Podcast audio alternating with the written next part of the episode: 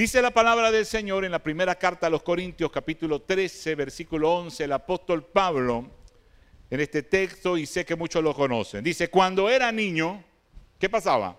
Hablaba, pensaba, razonaba, pero cuando llegué a ser hombre, dejé las cosas de niño. Se considera que la niñez comienza desde ese nacimiento, ¿verdad? Y que empezamos a ver a nuestros muchachos, aunque también a través de un eco, eh, dimensiones, eh, tres o cuatro, no sé, dimensiones podemos ver y podemos conocer un poco a nuestros hijos antes de que nazcan, pero son niños. Y se cree que esa niñez está desde el nacimiento hasta la preadolescencia, se le llama ahora. Aunque unos muchachos muy precoces ahora, en este tiempo muy adelantado, a veces parecen unos viejitos unos viejitos en las preguntas que hacen, en los planteamientos, a veces hasta en las confrontaciones que hacen los niños. ¿Cuántos padres aquí han sido confrontados por un niño? Que dice, mamá, esto no es así. No, papá, está equivocado. La Biblia dice, wow, y uno se queda, muchacho. Y, y hacen unas preguntas que usted diría en mis tiempos, cuando yo iba a pensar una cosa así, te sorprenden. Y hay niños que tienen un razonamiento, una, imaginación, unas inquietudes que las plantean muchísimos años antes de lo que nosotros llegamos a pensarlos. Entonces, pero siguen siendo niños, están en una, en una etapa. La psicología evolutiva, los estudios evolutivos, dividen todos estos años, más o menos desde eh, cero años de edad, desde los meses comenzando, hasta los 11, algunos hasta los 12, dividen en diferentes estadios o etapas la vida de un niño. Pero se cree que ese es niño hasta más o menos la preadolescencia. Estamos hablando, sí, tal vez 11, 12, 13 años, eh, cuando mucho, pero cada vez las cosas van más rápido. En esos estadios nos vemos influidos o nos vemos, eh, o nos vemos marcados, perdón, nos vemos marcados por toda una cultura, nos vemos marcados por todo eh, unas circunstancias a nuestro alrededor, experiencias, pero sobre todo la cultura marca nuestra niñez y nos dice en qué momento deberíamos convertirnos tal vez en adultos o dejar de ser niños.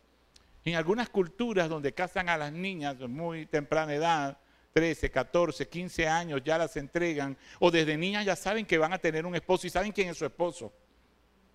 Entonces, ¿Cómo influye esto en la vida de una niña? En otras culturas, bueno, las niñas no se casan a los 13, 14, 15, a los 40 que están pensando tal vez.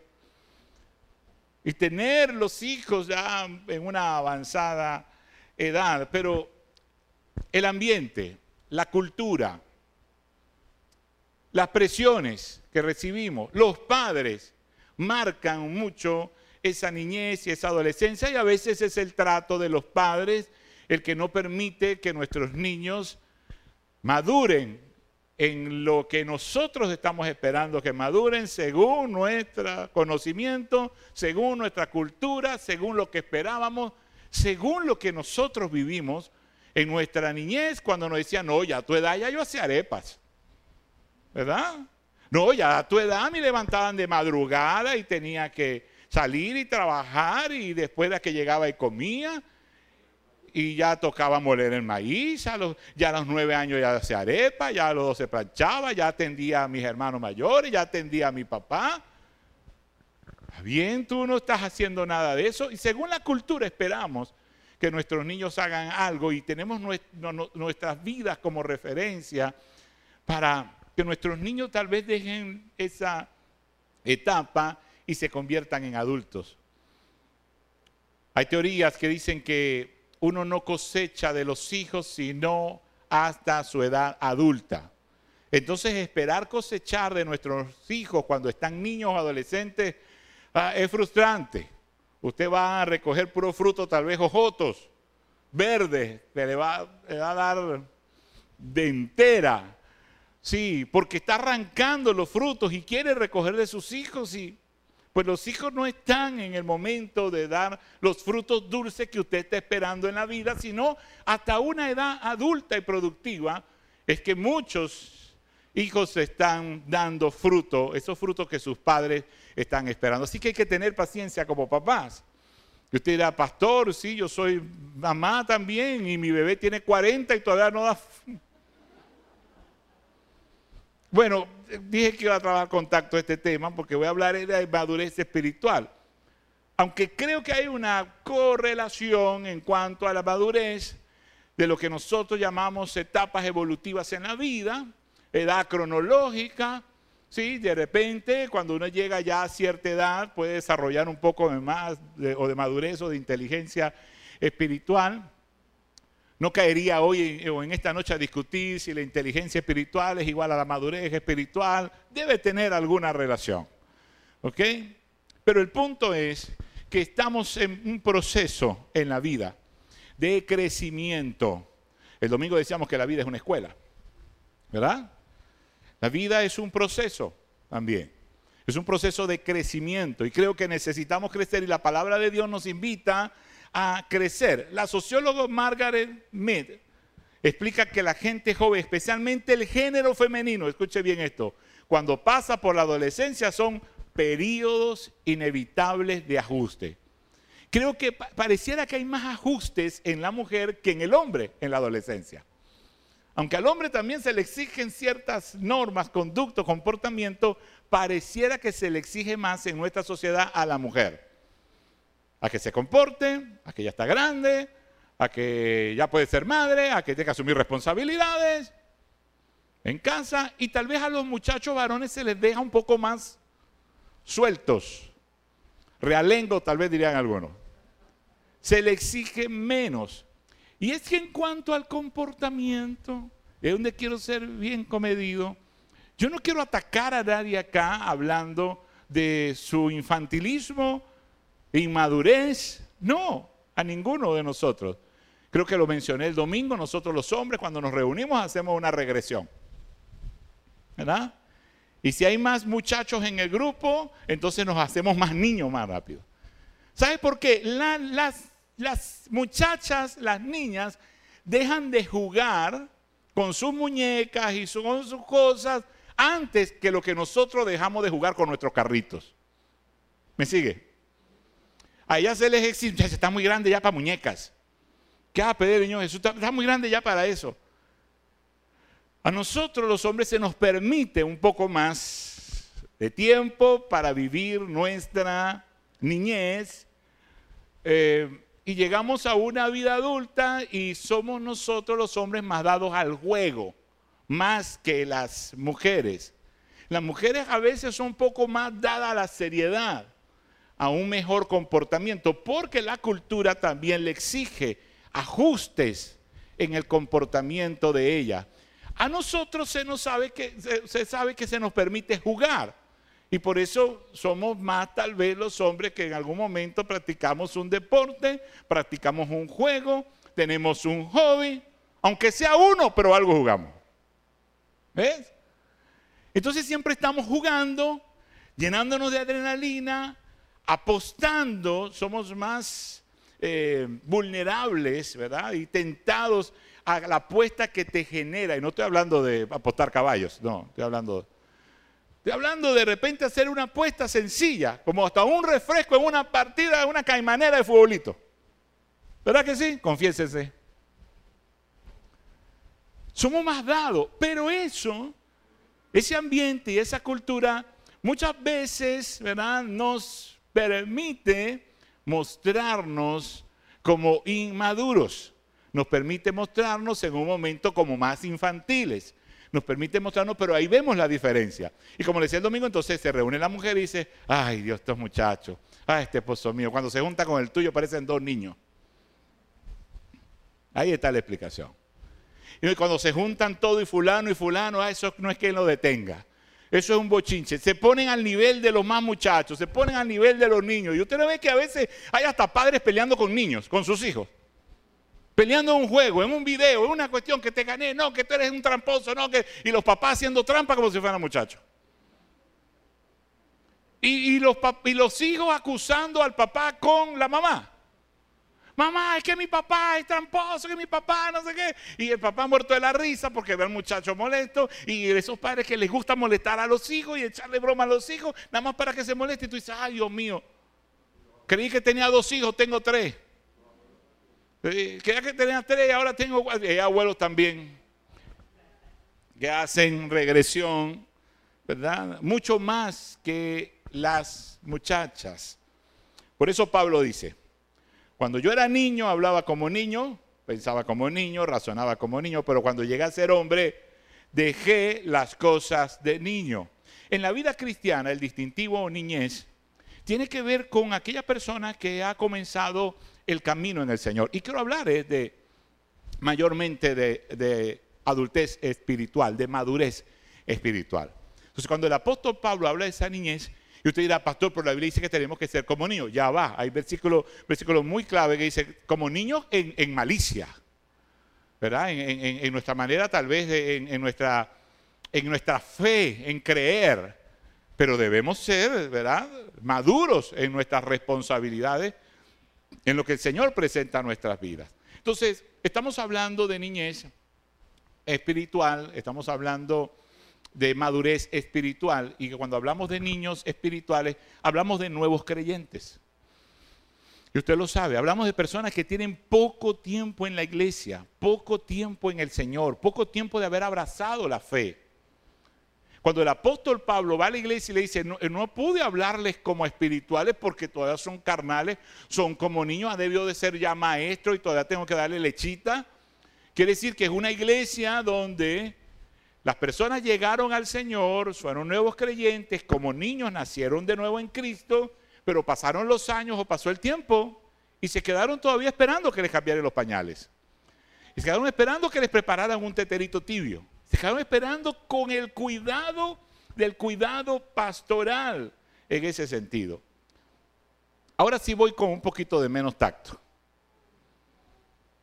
Si usted tiene años en el Señor, y todavía se está quejando que el pastor no lo visita, que el pastor no lo llamó, que la cosa, que aquello, que la iglesia, hermano, a usted le falta crecer espiritualmente. Le falta madurar. Una iglesia que crece, una familia, una iglesia que está creciendo necesita darle un mayor cuidado y atención a los más pequeños. No vamos a descuidar a los más grandes. No se sienta abandonado. No vamos a cuidar, eh, no vamos a dejar de cuidar a los más grandes, pero hay que cuidar a los más pequeños. Amén. Hay niños que se sienten mal e incluso hacen regresión cuando son muy niños, le nace un hermano, ¿verdad? Y ahora quieren tetero, ya habían dejado el tetero, ahora quieren tetero como el hermano. Y se pone mal. Claro, ¿qué? Porque la diferencia, porque siguen siendo niños.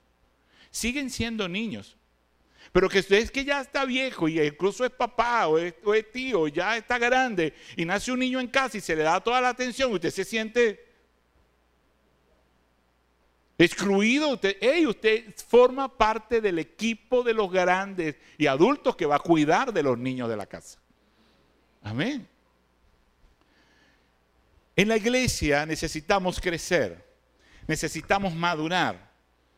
El apóstol Pablo usa esta teoría para explicarle a los hermanos de Corinto que el cristiano debe ir avanzando en cambios, debe ir creciendo en conocimiento, debe ir creciendo y, modelando, cambiando, moldeando su carácter, debe ir cuidando aún hasta sus palabras y debe cuidar ese comportamiento. Quiero mencionarles algunas cosas de las que puede hacer un bebé cuáles son esas características de una persona adulta que se comporta tal vez como un niño, como un bebé. Primero, el hombre en su estado de infancia es una persona inexperta. Cuando se habla de niños, está hablando en la Biblia de personas inexpertas. No manejan bien la palabra, no manejan ciertos términos, se comportan de una manera, de repente se desaniman. ¿Por qué? Porque la mentalidad de bebé procede de una forma voluble. O sea, los niños, usted no ve que hay niños que, que un día amanecen muy bien y en cualquier momento están de, mal humor, no quieren saludar a nadie. Y de repente te, dan besos y te piden la bendición y otros días están como amargados. Y, y son volubles, son cambiantes, suben, bajan. No solamente les falta ¿verdad? conocimiento, ellos apenas están creciendo. También tienen una mentalidad de bebé, las personas adultas que son muy inestables emocionalmente. Y esas son características de una persona inmadura. Si somos ya adultos o tenemos tiempo en la iglesia, tiempo en el Señor, tiempo en un grupo de crecimiento, tiempo en un ministerio, e inclusive, y tenemos tanto alto y bajo emocional, hey, algo está pasando.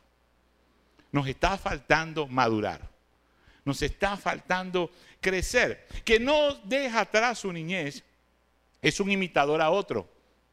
Las personas que deberían ser adultas pero están imitando constantemente la conducta de otros y al imitarlos, escuche bien, porque Pablo dice, sean imitadores de mí como yo de Cristo. Estoy hablando de imitar la conducta de otros cuando al imitarlas dejas a un lado tus responsabilidades. Cuando al querer hacer lo que te provoca hacer y tener placer, te olvidas de tus roles y de tus responsabilidades. Eso es inmadurez.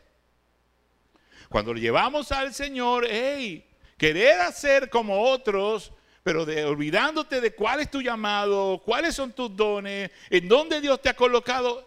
Hey, ¿qué te está pasando? Pudiéramos estar tal vez en una inmadurez espiritual, que quiere vivir con las pasiones de los jóvenes. Es porque está descontento con la vida y a veces quiere culpar a los demás. Una persona adulta que quiere vivir las pasiones de los jóvenes, dice aquel escritor que es porque está descontento con la vida, está insatisfecho, está frustrado y también quiere echarle la culpa a, los demás y se comporta de una manera irresponsable. Se está olvidando que la vida da unos giros tan extraordinarios. Me gustó mucho verlo en una película de Pastor está infantil, sí, una película tal vez de Superman cuando dice el padre se vuelve hijo, el hijo se vuelve padre. Cuando el papá ahora envejece, el hijo es el que lo cuida y Pablo habla también de eso. Pero también va a llegar un momento en que todos nosotros los jovencitos nos vamos a convertir en padres, en adultos. Llega un momento en que todo cristiano que recibió paternidad espiritual debe ahora dar paternidad espiritual. Gracias por los tres, amén. Debe llegar, llegar un momento en tu vida cristiana que así como recibiste un cuidado paternal, debes también convertirte en un padre espiritual. Amén. ¿Cuántos tienen hijos espirituales? Tienes que convertirte en un papá. No, porque a mí me, cuida, me gusta que me cuide, me gusta que sea el líder el que hable, me gusta que los otros que predique, a mí me gusta que otro que sirva, a mí me gusta otro que me llame, a mí me gusta otro que ore por mí. Tienes que llegar un momento en que tú ores por otros, visites a otros, enseñes a otros, disipules a otros, cuides a otros y pastores a otros. Amén. Tiene que llegar ese momento. Y cuando ese momento llega, te has convertido en un adulto. ¿Qué es la madurez?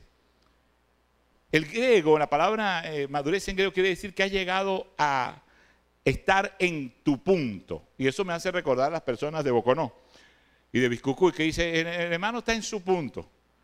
Es una frase que ellos utilizan en su punto. Su punto quiere decir que es como es perfecto. Es como un fruto cuando ya está en su momento perfecto. Si se pasa, ya es cuando estamos un poco ancianos, ¿verdad? Y estamos pasados de maduros.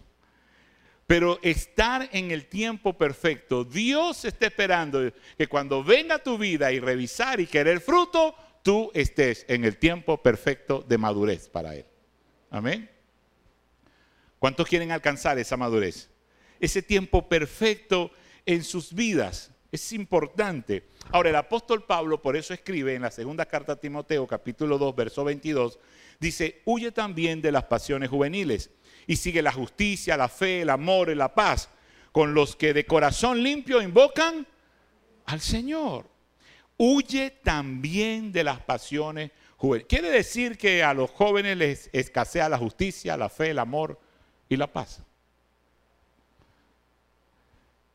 El joven al adolescente comúnmente que se deja llevar, que es voluble, que en una etapa de tanta efervescencia hormonal, por falta de experiencia, por falta de ajustes, que muchas veces las damas lo reciben más que nosotros los caballeros, en algún momento puede faltarnos todas estas virtudes, porque estas virtudes son de gente adulta, son de gente madura. Por eso el apóstol Pablo le está diciendo a Timoteo, huye también de las pasiones juveniles, eres joven, pero huye de ellas porque debes convertirte en un adulto, eres el líder de la iglesia. Y debes convertirte en un adulto. Y por eso Pablo comienza diciendo, cuando yo era niño hacía estas cosas, es un pasado.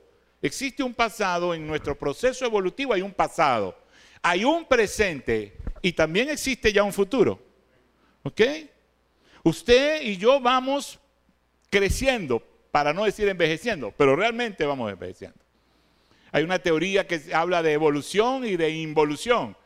Algunos creen que cuando ya llegamos a la edad muy adulta o a la tercera edad empezamos a involucionar. Otros dicen, no, no es involución, sigue siendo una evolución.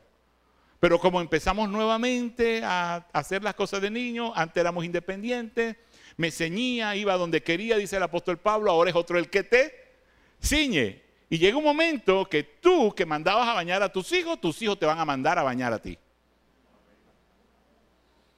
¿Sabe? Mamá, no te has bañado, apúrate que te voy a dejar.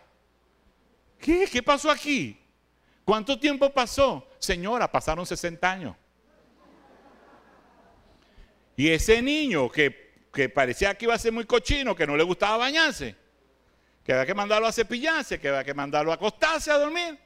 Ahora ese niño te está diciendo que te bañes, que te acuerdes de cepillar bien tu plancha y todavía eso se usa.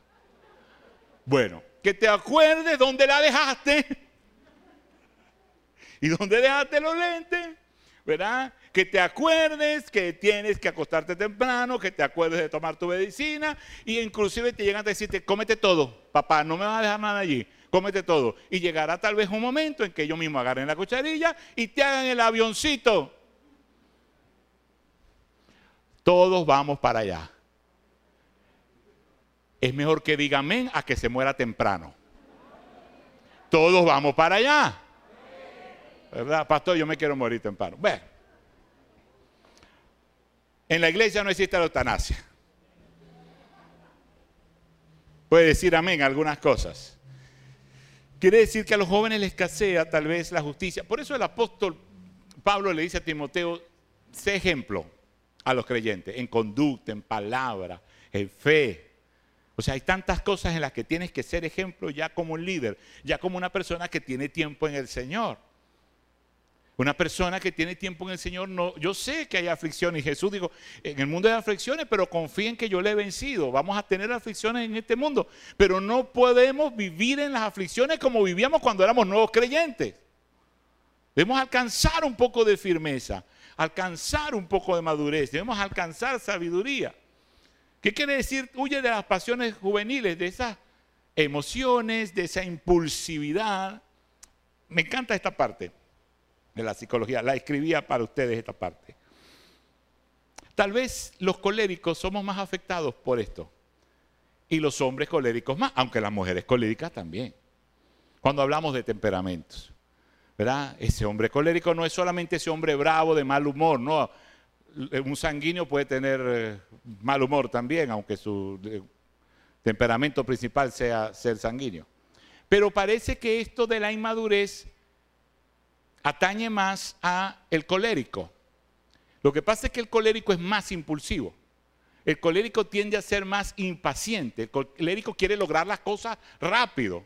Y en esa pasión, cuando siente y quiere las cosas, se lleva a todo el mundo por delante, no le importa herir a muchos, a veces hasta irresponsable es con otras cosas por alcanzar una meta, por alcanzar algo. Y creemos que es una persona inmadura en la forma egoísta, tal vez, en que está pensando. Cuando es un buen líder sabe que alcanzar todo aquello va a beneficiar al resto. Si es el líder de la familia sabe que va a beneficiar al resto. Aunque su comportamiento muchas veces se ponga en duda. Pero esto de la impulsividad, de dejarse llevar por una pasión, muchas veces parece que afecta más a los coléricos. Lo que pasa es que el colérico debe aprender a desarrollar paciencia. Paciencia. Si tienes muchas ganas, quieres las cosas ya, quieres impulsar todo, tu palabra clave es el fruto que dé resultado, pero debes tener, diga conmigo, paciencia. Cuando has madurado, eres un colérico con un toque de paciencia. Cuando has madurado en el Señor, eres un colérico con con un fruto o un toque de paciencia en tu vida para saber esperar los momentos de Dios. ¿Me siguen? Saber esperar los momentos del Señor. ¿Qué pasa con el, con el sanguíneo? El sanguíneo inmaduro, todo es un chiste, todo es una risa, todo es una jugadera, todo, todo lo toman para aprovechar y, y, reírse hacer reír a los demás. Y al sanguíneo en un momento de madurez hay que decirle, ya va, es en serio.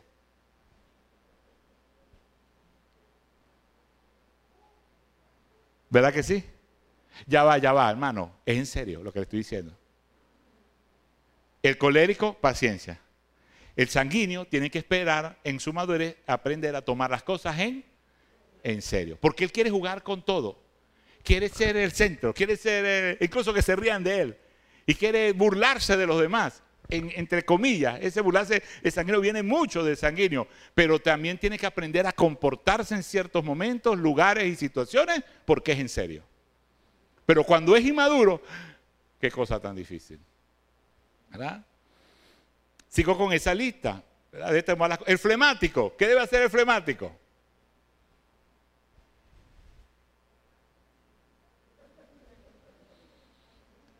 El flemático que madura sabe que tiene que hacer algunas cosas con mayor agilidad. ¿Me explico? ¡Epa! Es una emergencia, es una urgencia. Están esperando las cosas rápido. Es que yo soy flemático. No, tienes que madurar y también moverte un poquito más. Así como el colérico tiene que esperar un poquito, el flemático tiene que avanzar un poquito. ¿Y qué decimos del melancólico? Me perdona un melancólico, yo soy melancólico, por lo que voy a decir. El melancólico debe dejar de llorar tanto. El melancólico debe dejar de lamentarse por todo. El melancólico tiene que apartar las nubes grises. Cuando el melancólico madura en el Señor, aprende a decir, bueno Señor, va a llover, gracias por la lluvia. Bueno Señor, y me perdona ser tan coloquial, pero ya lo tengo así en la mente. Dios mío, antes me Pepe Sol para salir a la iglesia. Gracias Señor por un día soleado. Amén. El transporte va a llegar full.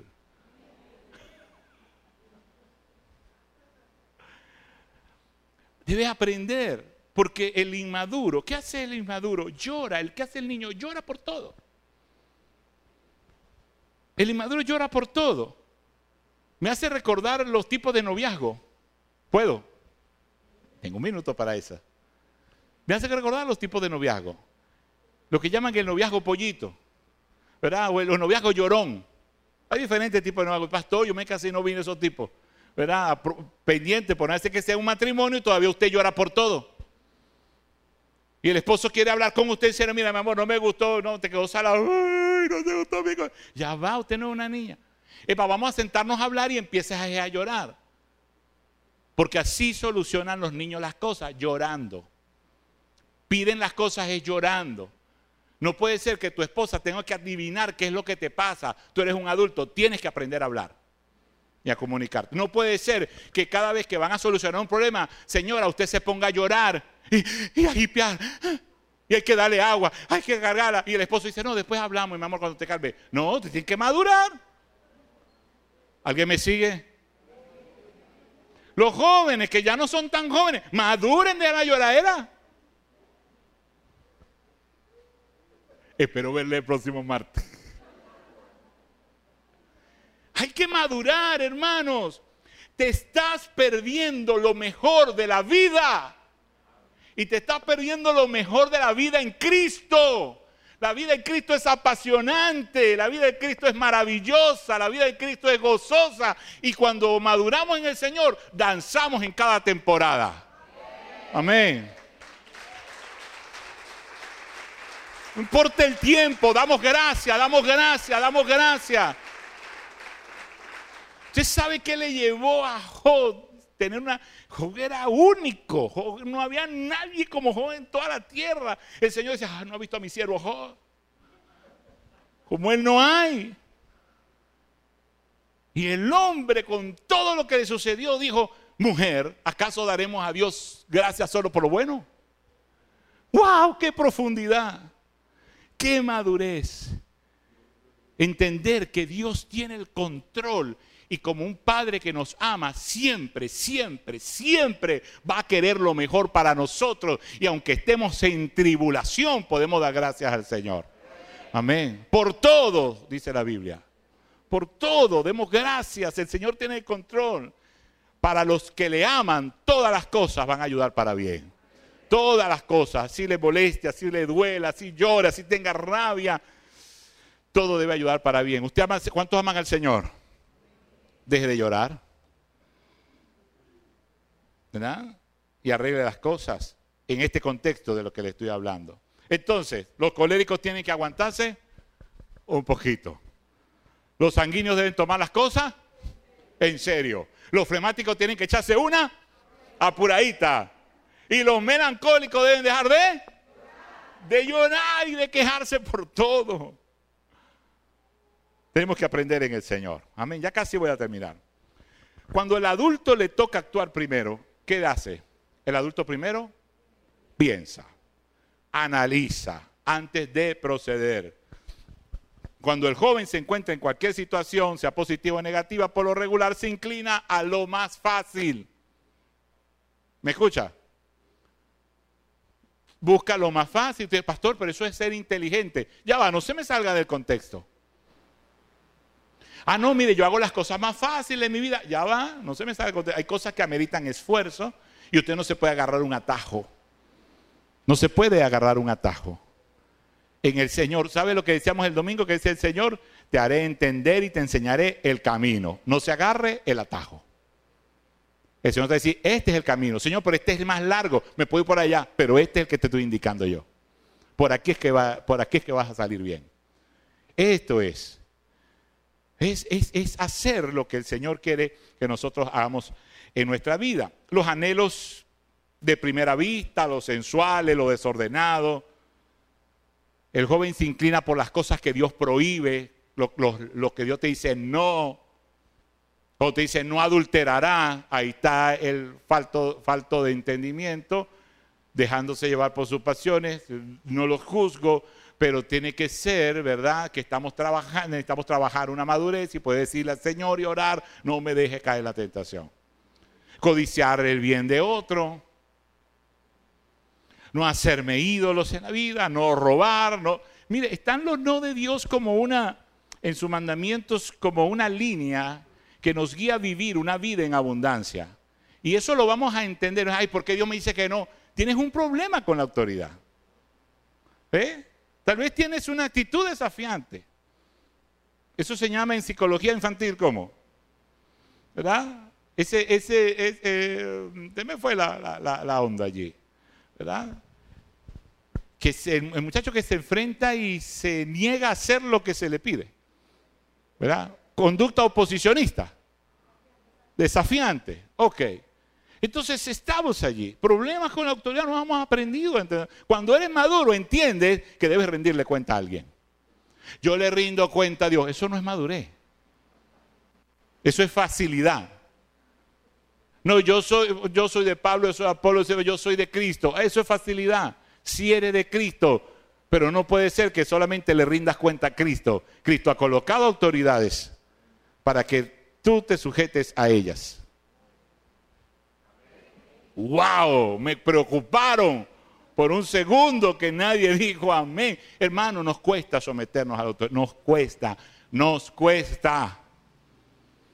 Somos sabios en nuestra propia opinión, creemos que las cosas son como nosotros creemos, creemos que tenemos experiencia, creemos que no sabemos todo, somos orgullosos, no me dejo mandar por otro y si soy colérico menos.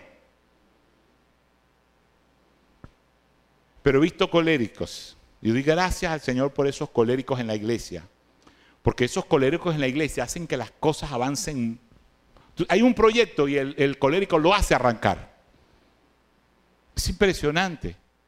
Y qué bueno cuando esos coléricos se sujetan a una autoridad. Son doblemente bendecidos.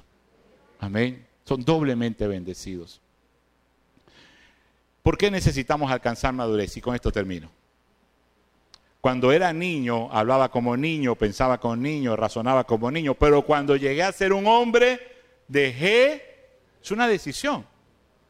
Me di cuenta, epa, ya estoy grande, voy a dejar lo de niño. Quiere decir que ahora voy a pensar diferente, voy a hablar diferente, voy a razonar diferente. Porque ahora soy un hombre, porque ahora tengo tiempo en el Señor.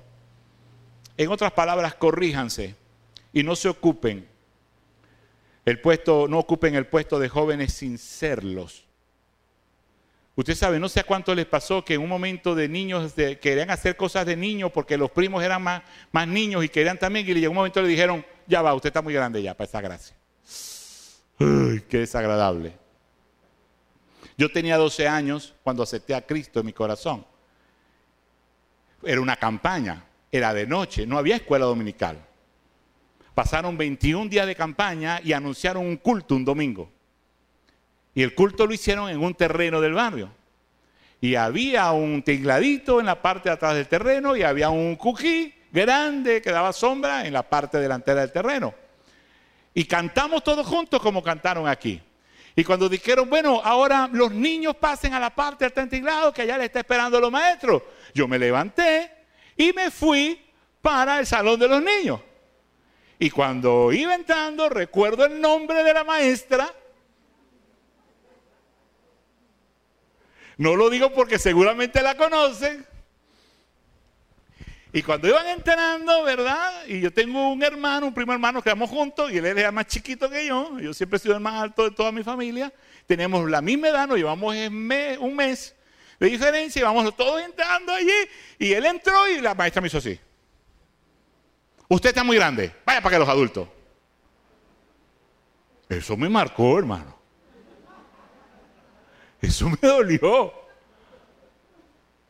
Yo quería entrar con mi otro hermano y con los otros niños del barrio, con quien jugábamos el fusilado. ¿Cuántos jugaron fusilado? ¿Sí? Cuando jugábamos metra y ruchábamos y jugábamos de huesito. ¿Cuántos se acuerdan de eso? ¿Verdad? Y jugábamos de huesito, y ruchábamos metra, ¿verdad? Cuando jugábamos el loco escondido, el loco paralizado, el qué tantas cosas que jugábamos, ¿verdad?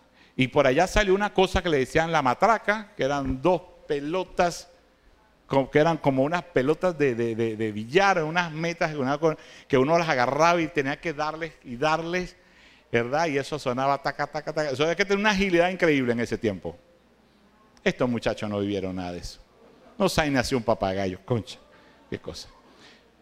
Pero uno estaba todo morado con eso. Es una competencia. Yo quería entrar con todos a la escuela dominical. Pero me dijeron, no, ya usted está muy grande. Hermano, pónganse en pie. Para decirle algo con mucho amor. Pónganse todo de pie para que reciban esto con mucho amor. Ok. Y con mucha atención. Ya ustedes están muy grandes. ¿Me escucharon? Espero que no se vaya de la iglesia por eso. Ya ustedes están muy grandes para esos berrinches, para ese tipo de discusiones en su matrimonio, para ese tipo de problemas y discusiones en casa. Eso cuando uno está recién casado, que está muy muchacho, está muy muchacho por unas cosas, no está, eh, no muchacho para hacer cosas de grande, ¿verdad? Pero está muchacho y, es inmaduro y por todo discute y por todo pelea. Después que pasa a ser una de mierda, ahora por todo se pelea infantilmente. Hasta dejamos de hablarnos, nos bloqueamos del WhatsApp, una cosa tan increíble. Te bloqueé, te desbloqueé. ¿Qué es eso? Bueno, una tarea de esta prédica puede ser, deje de bloquear a la gente. Después los tres días lo desbloquea. Y después lo, o de lo desbloquea para ver qué está haciendo. Hermano, ya usted está muy grande. ¿Ok? ¿Sabe qué está ocurriendo? Y por eso ya hago este llamado ahora para todos los sanguíneos. Es en serio. Es en serio para los sanguíneos. Cada vez tenemos más líderes jóvenes. ¿Escuchó? Y esta generación está marcada por líderes jóvenes. en diferentes esferas. En lo político, tenemos presidentes muy jóvenes, más que en otros tiempos. Tenemos diputados, senadores, tenemos gobernadores, tenemos, no estoy hablando solo de Venezuela, tenemos concejales muy, muy jóvenes en lo político y están dirigiendo el país o dirigiendo un país. Imagínense esta gente impulsiva, esa gente que tiene los botones rojos para lanzar bombas atómicas. Levanten la mano y confiesen. ¿Cuántos ya hubiesen lanzado una bomba? ¿Cuándo hubiesen pisado ese botón rojo ya? Jorge, te estoy viendo. Levanta tu mano. Yo estoy levantando la mía. ¿Cuántos hubiesen pisado ese botón rojo? Y listo. Se acabó todo. Hermano. Cada vez hay más líderes jóvenes en diferentes montes en las familias, en la educación, en lo político. Cada vez hay más líderes jóvenes en la iglesia. Amén. Cada vez es más líderes jóvenes en la iglesia. Y los que somos un poquito más grandes, deberíamos guiarlos. Amén. Debemos guiarlos. La gloria de ellos es la fuerza, dice la Biblia. La gloria nuestra son las canas, la experiencia. Respeten esto. Johnny no tiene. Excelente estrategia. Estoy casi que, que lo hago también. Excelente estrategia. ¿Sabes qué dice la Biblia? Dios ha dotado a la iglesia de ministerios, apóstoles, profetas, evangelistas, pastores y maestros, con el fin de edificar el cuerpo hasta la estatura de un varón perfecto. Eso quiere decir madurez. Madurez. ¿Ok? Todo el que tiene un don, que tiene un llamado, que tiene un ministerio, está llamado a madurar y ayudar a madurar a otros. Iglesia Nuevo Amanecer, estamos en una nueva temporada, en un tiempo del Señor. Necesitamos crecer, necesitamos madurar y necesitamos atender a los recién nacidos. Amén. Y pastorearlos a ellos. Pero necesitamos guiar a todo un liderazgo joven Necesitamos modelar para ellos. Necesitamos orar por ellos. Necesitamos hablarles. Necesitamos aconsejarles. Necesitamos llevarlos, ¿verdad? Y esperemos que esta nueva generación, no solamente de jóvenes, sino los nuevos creyentes que están llegando a la iglesia, desarrollen un corazón enseñable. Amén. Un corazón enseñable. ¿Sabes cuándo se hace difícil tener un corazón enseñable cuando hemos sido muy heridos. Se nos hace difícil tener un corazón enseñable. Cerramos el corazón. Pero si queremos madurar, necesitamos sanar nuestros corazones. Amén. Para que nuestro corazón sea enseñable. Y dejemos las cosas de niños ahora que somos una iglesia adulta. Amén.